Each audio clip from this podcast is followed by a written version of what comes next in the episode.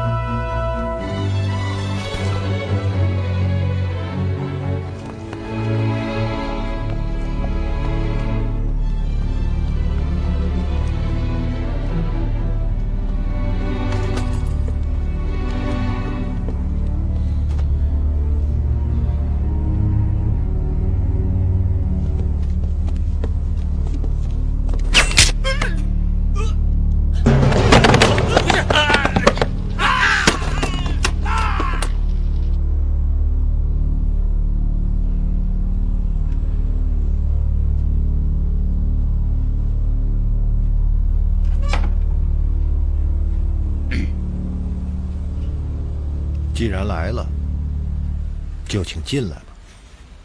我不是为了赏金来的，更不想杀你。哦，那倒怪了。阁下银夜造访，有何指教？给你指条生路。什么？李元芳，天字第一号通缉犯。就算你能躲到天涯海角，仍然逃脱不了被杀的命运。不是吗？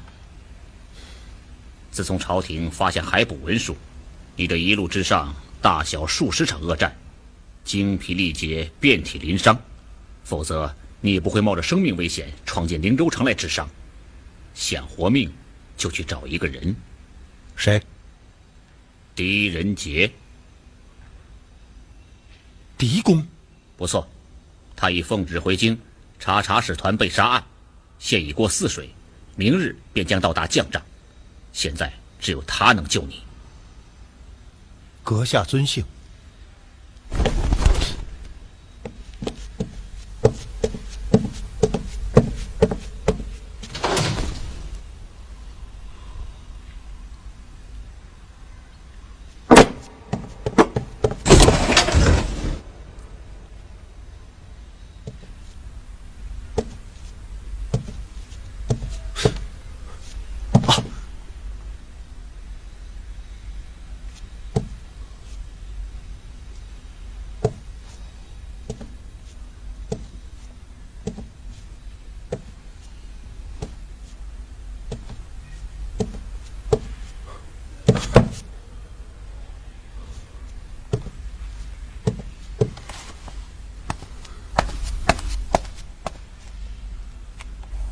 我是为了救你才杀掉他们，这笔账应该记在你的头上，对吗？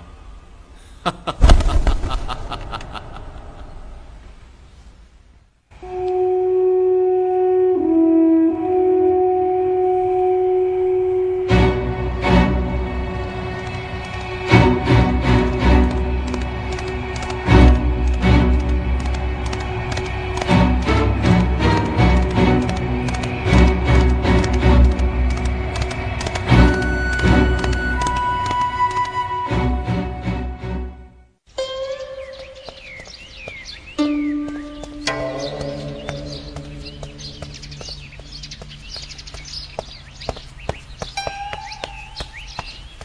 奏陛下，今晨接到灵州六百里加急文书，逆贼李元芳在灵州出现，抓住了吗？此贼猖獗之极，昨夜杀死了前去围捕的灵州捕快十九人，消失了踪迹。废物，都是废物！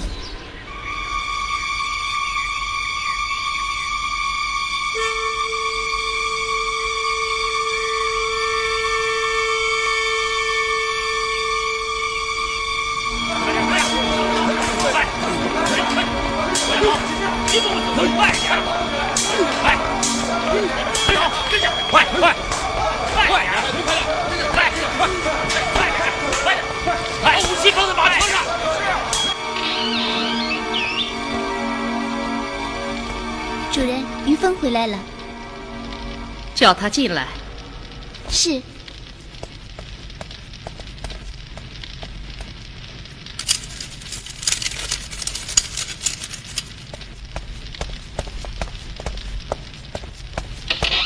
主人，我回来了。事情办得怎么样了？主人的计策真是妙绝天下。李元芳听了我一番话后，第二天清晨便启程赶往将帐去见狄仁杰了。将帐那边都布置好了吗？全部安排就绪，只待二人见面，计划就开始。嗯，好，你马上赶到将帐县。这件事情一定要做得干净利落，绝不能露出丝毫破绽。是，我马上出发。只要这两个人一了结，使团被杀案便不了了之了。我们马上就可以进行下一步行动。哦，对了，你马上派人去长安联络蝮蛇，让他把朝内情况随时向我报告。是，我马上去办。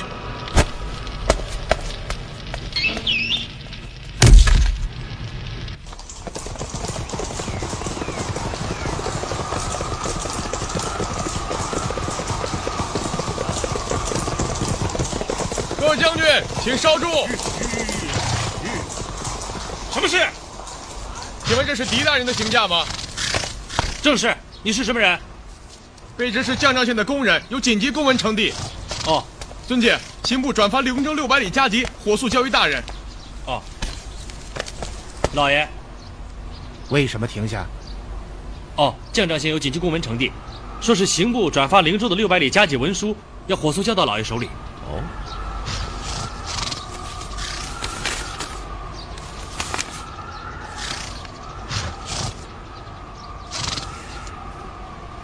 知道了，李春，签格单，让工人回去吧。哦。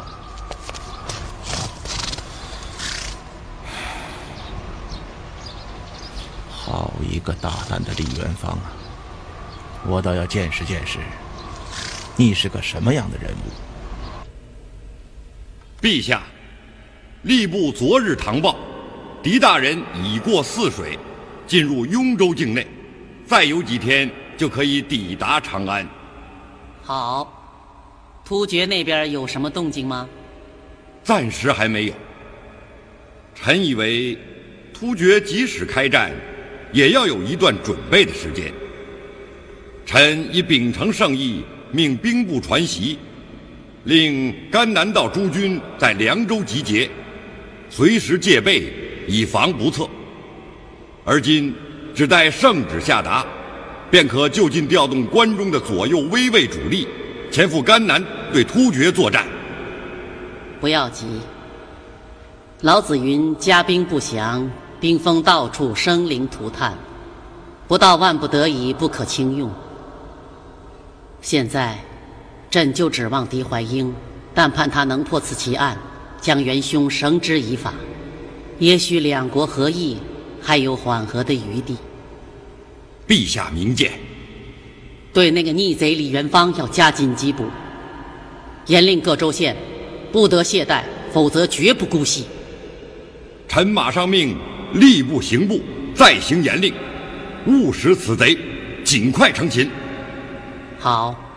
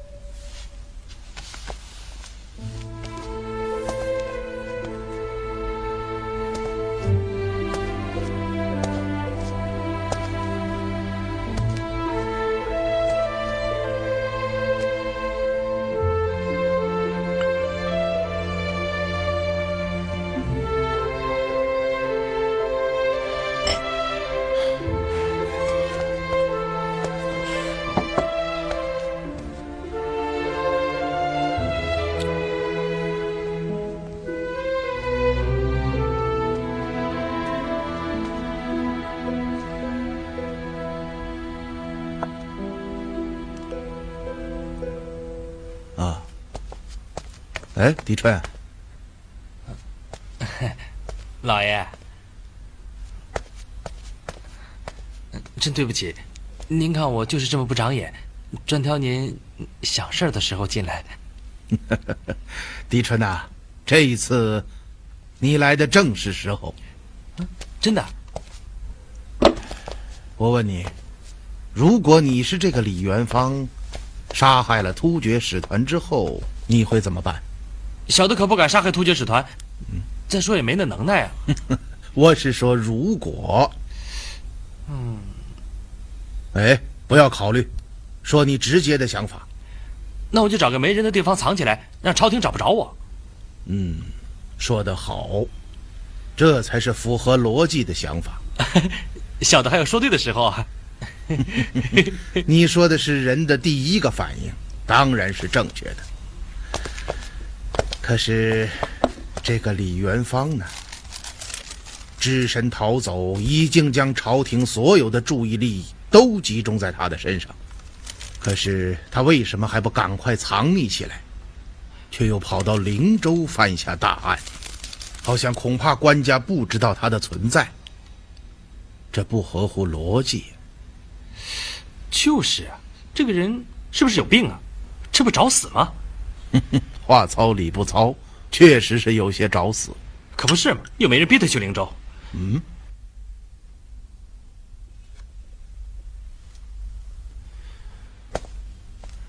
这，怎么了，老爷？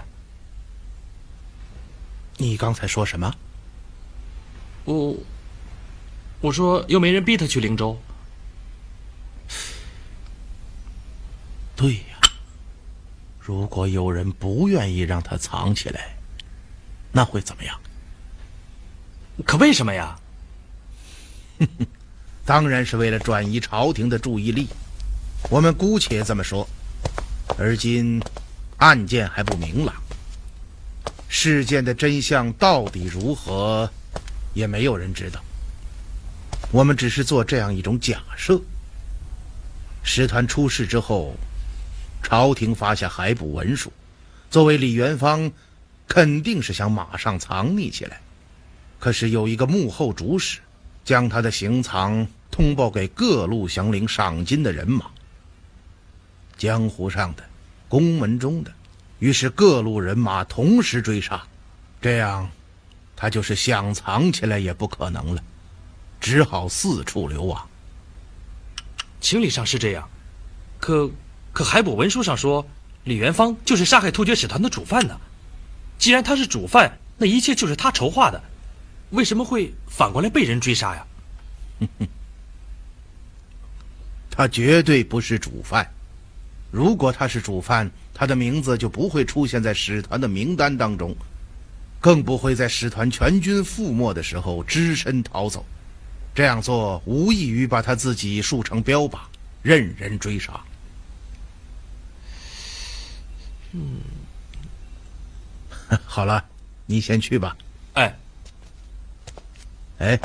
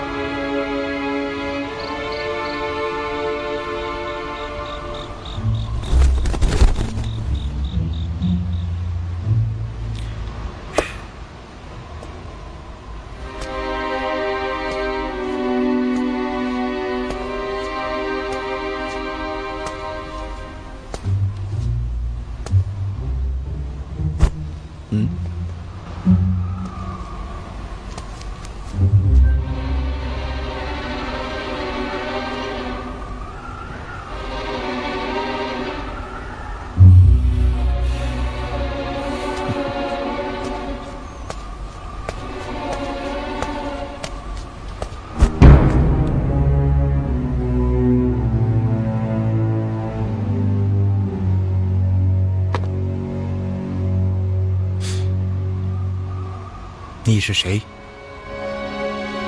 都说狄公推理如神，常以气质衣着断人身份。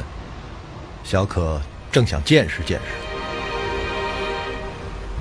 我想，你银夜来访，不是想和我捉迷藏吧？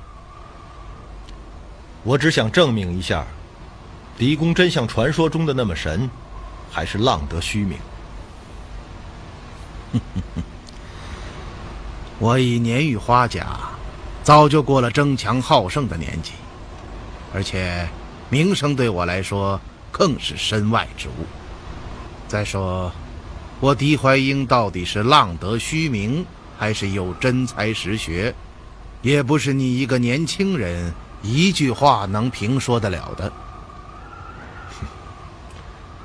这应该算是巧言令色吧。随你怎么想，不过我已经预感到今天我会有些收获。为了不浪费时间，我决定还是试一试。请讲。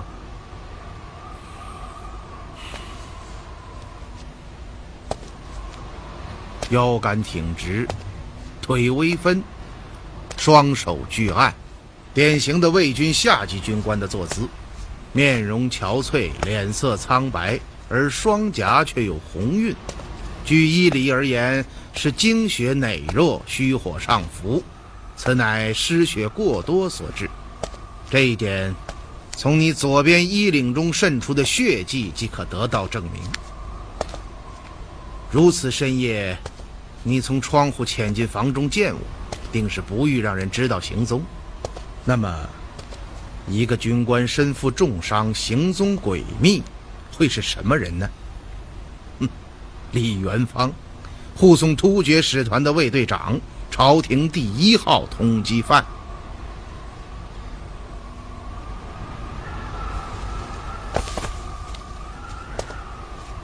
如果不是亲眼所见，我真的不敢相信。不错，我就是李元芳。在这种情况下，竟敢只身前来见我，足见你有些胆量。为什么要杀害突厥使团？大人真的认为是我做的？我怎么认为并不重要，重要的是事实。事实就是我并没有勾结歹徒杀害使团。我会相信你吗？别人不会，大人会。其实我相信你也帮不了你，我只是个彭泽县令。应该说现在是。哦，什么意思？大人这次奉旨回京，不就是为了调查此事吗？你怎么知道？秘密。看来，你今天来是想给我讲个故事。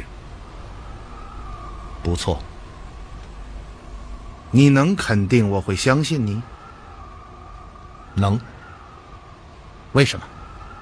就凭大人的头脑和准确的判断。这顶高帽戴的不错，看来我就是不想听也得听了。说吧，我们是八月十二号从永城出发，卑职的任务是率领卫队，保证突厥使团的安全。开始一切都很顺利，直到八月二十二号夜里，使团宿营甘南道石河川。大约三更时分，卑职率队查营。随着一声信炮，攻击开始了。就埋伏在四周的杀手以闪电般的速度展开了突袭，卫队毫无防备，措手不及。可怕的攻击，使我平生仅见。那些杀手的手段和速度，令我至今回想起来。仍然心有余悸。只有短短的一刻钟，所有的人都倒下了。卑职保护着史毕可汗杀出重围，可就在这个时候，一个可怕的人出现了。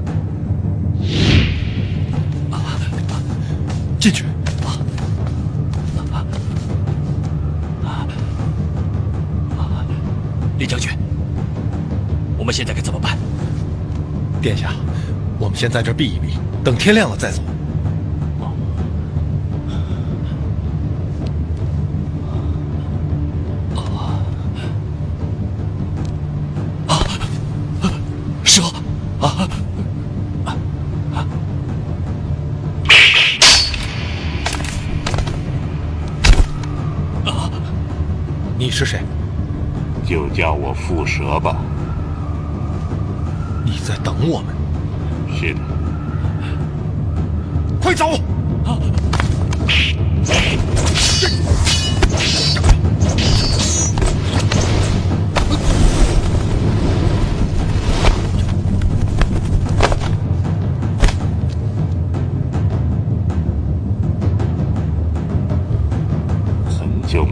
像你这样的对手我很高兴。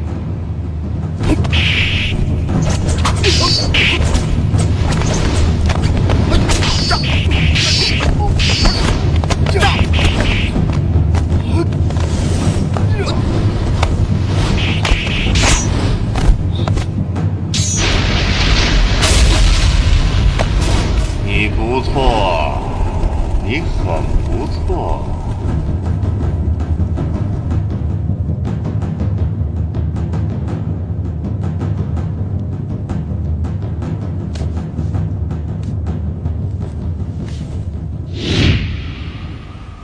是我见过的最可怕的人。刚刚你说到了那方手帕，大人的精明谨细，真是世间少有。您是想用我言辞中的细节，试探我所说的是真还是假？话虽不错，但稍稍有一点以小人之心夺君子之腹。这方手帕是唯一的物证，我想看看。卑职就带在身上。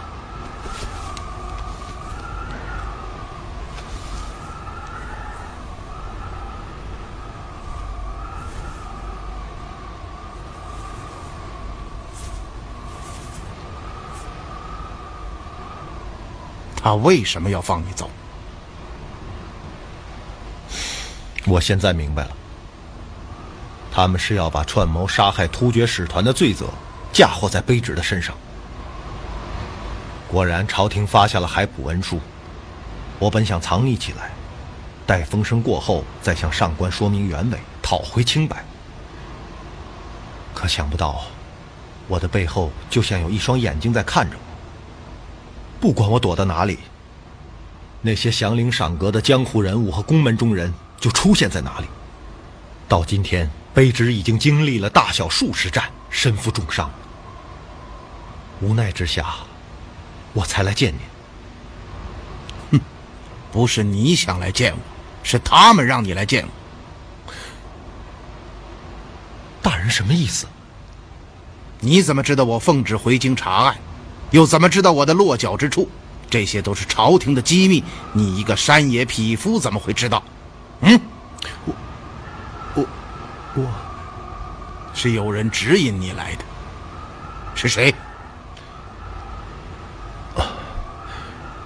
是这样的，几天前，卑职潜入灵州治伤，不想被宫门捕快发现了，于是你在夜里杀死了抓捕你的宫门中人。大人，捕快不是卑职杀的。哦，那是谁杀的？是个奇怪的人。他站在窗外告诉卑职，只有找到狄大人才能活命，而后就消失了。卑职出去一看。捕快的尸体躺了一地，就连店家也被他杀死了。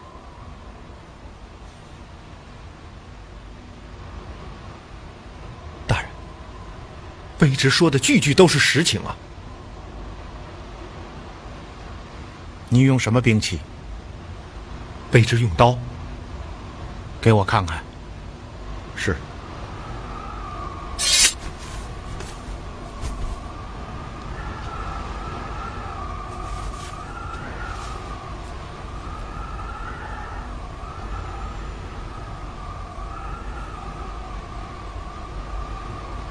这把刀跟了你很多年了吧？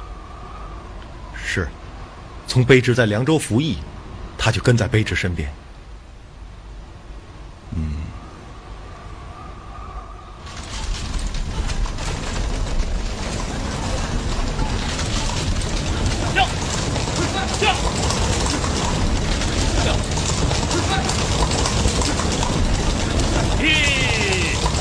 站住！什么人？京中千里卫，狄仁杰大人是住这里吗？将军，恕卑职眼拙，狄大人正是住在这里。你们是护送狄大人回京的卫士吧？正是。头前引路。是。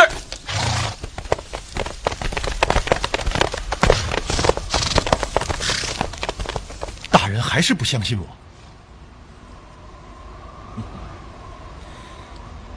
灵州传来的文书上说，仵作验尸的结果表明，捕快们是被剑杀死的。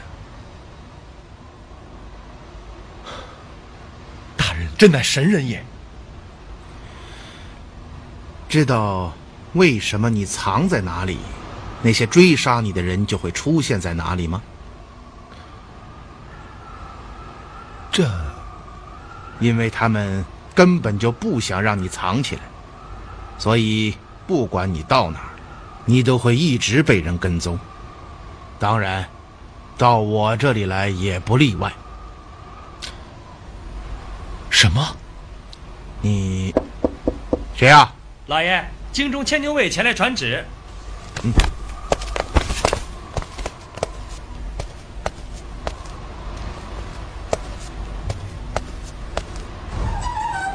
大人，圣旨到，请狄大人接旨。臣狄仁杰接旨。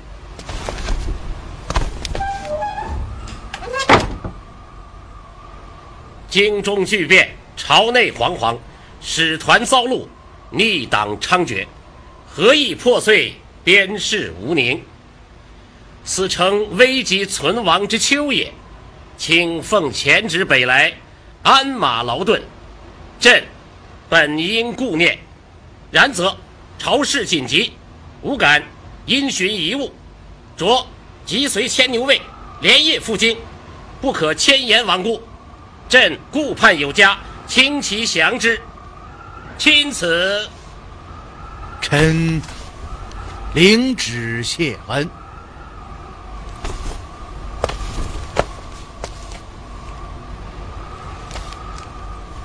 大人，马车已经备好，就在门外。哦，与我同来的钦差和随从卫士是不是一同前往啊？圣意急迫，就不必等他们了。请大人。马上随我们赴京。好，请贵使稍后片刻，容我收拾一下。那我们在外面等您。好。呃，将军，您是幽州人吧？呃，哦，卑职是山东人。哦，卑职在门外恭候。好。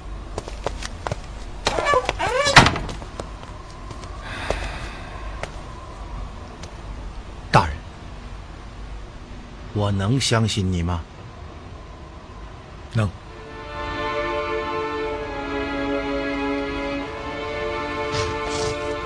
老爷，您慢点。嗯。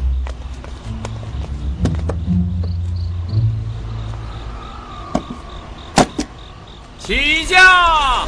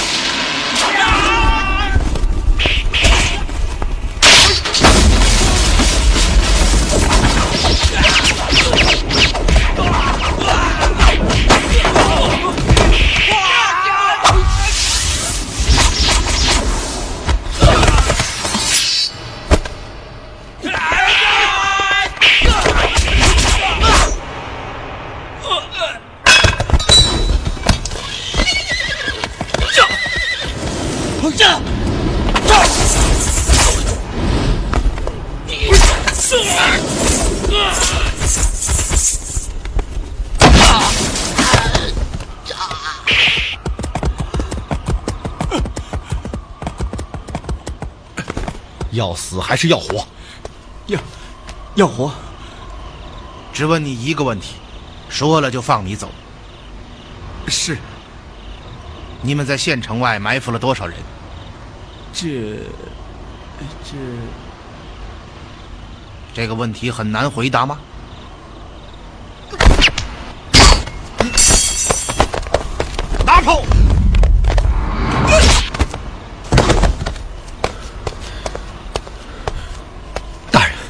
你没事吧？好凶悍的杀手啊！您是怎么看出来那些人是假钦差的？哼，说穿了不值一提。宣召的卫士脚上穿的是快靴，而牵牛卫的标准服色应是飞熊服、红中衣，脚上穿虎头赞金靴。这是第一个疑点。第二，宣召的卫士明明是幽州口音，可他却矢口否认。第三，皇上并不知道我已到将帐，更不会宣我连夜进京。哦，我终于明白了，他们为什么要杀死灵州捕快，就是为了引我到这里杀害大人，然后嫁祸于我。哼，这一次不光是嫁祸，连你也要死。什么？怎么还不明白？他们已经在城外设下了埋伏，只要你一出城，会立刻遭遇毒手。于是，一个故事就产生了：李元芳率歹徒矫诏杀死了办案大臣狄仁杰，出城的时候遭遇仇家袭击身亡。这样，突厥使团被杀案第一号通缉犯和办案大臣同归于尽。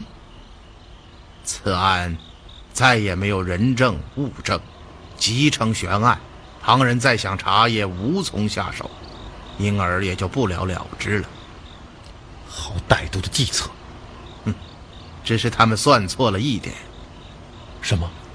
他们要对付的是狄仁杰。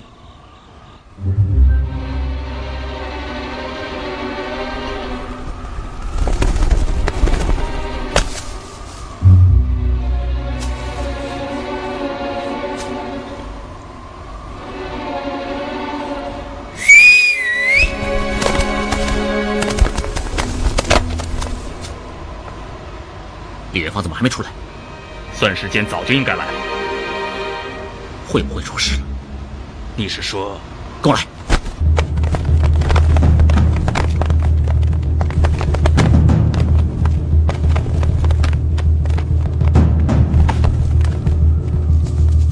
快，快！大人，是非之地不可久留，我们马上回到馆驿。有卫士们保护，谅他们也不敢造次。事态发展到这个地步，他们绝不会放我们离开将帐。这些亡命之徒定会孤注一掷，回到馆驿，不但你我性命难保，还要连累那些无辜的卫士。你是说他们会攻击馆驿？难道不是吗？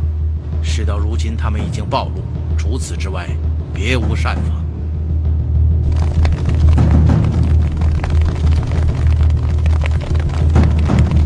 那现在怎么办？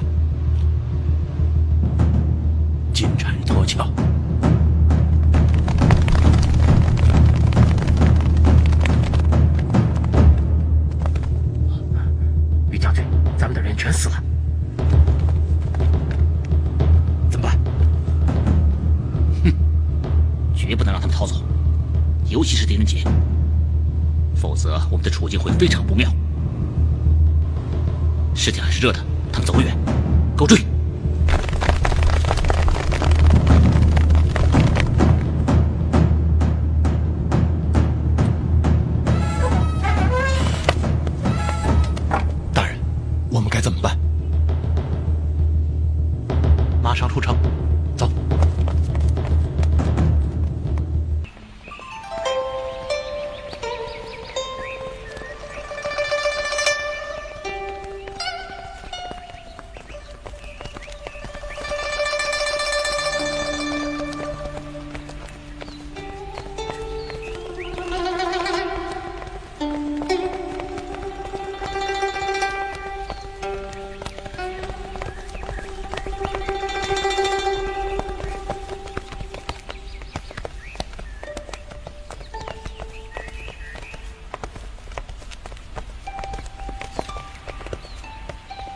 秋行官也，好一派肃杀之相啊！陛下，还在想着突厥特使被杀案。两国修好来之不易呀。突厥内部也有两股势力，以始毕可汗为首的主和，以默度可汗为首的主战，两派明争暗斗。此次吉利就是采纳了史弼的建议前来议和，没想到被害死在石河川。此事吉利一旦得知，默度派势力立刻就会抬头。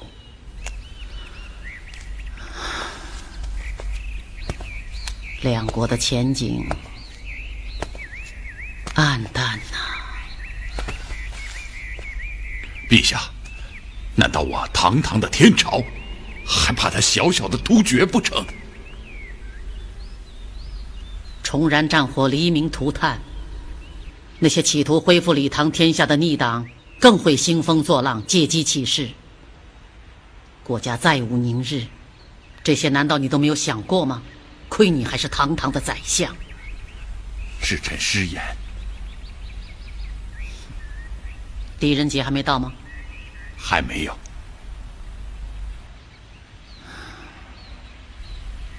这个狄怀英怎得如此千言？真是岂有此理！陛下，臣不明白，为什么非要找狄仁杰回来？哼！要不朕把此案交给你处理，限期三个月，逾期严惩。这不，哼！朕知道你没有这个能力，朕也不会难为你。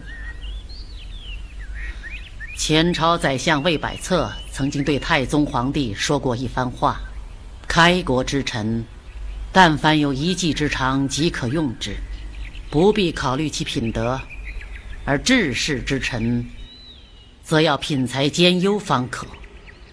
狄仁杰的才具品格，为世人所称道，这一点你是比不了的。是。你很忠心，这很好，但是你要明白，绝不能嫉贤妒能。你身居宰辅之位，要替国家着想，替朕分忧，不能总想着结党弄权、清除异己。现在有朕做主，没有人敢动你。然而朕百年之后，你该怎么办呢？是，三思明白。而今的局势紧迫，除狄怀英外，朝中没有任何人可以担此重任。陛下，张柬之大人求见。叫。是。叫张柬之大人。恐怕是狄仁杰到了。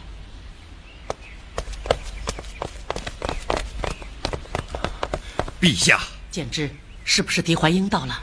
陛下，出事了。是这样，今晨将帐县送来紧急公文报道，昨夜京中牵牛卫到将帐馆驿传旨。带走了狄大人，朕没有派牵牛卫前去传旨啊！啊？怎么？牵牛卫不是皇帝派去的？当然不是。到底怎么回事？今天清晨，将帐县衙役发现，前去传旨的十几名京中的牵牛卫全部被杀，狄大人失踪了。啊！狄仁杰解决了？属下无能。狄仁杰和李元芳不知去向，连一个糟老头和一个身负重伤的废人都对付不了，要你们有什么用？现在一切都暴露在狄仁杰眼前，嫁祸李元芳更是无从谈起，真是成事不足败事有余。林峰之罪，请主人处罚。事已至此，处罚你还有什么用？万幸的是，狄仁杰并不知道我们的身份，现在名单到手。此次出击的任务，也可以说是圆满完成。你立即下令，销毁一切痕迹，所有人退回幽州。是。没有任何痕迹，狄仁杰就是再能，也破不了这无头公案。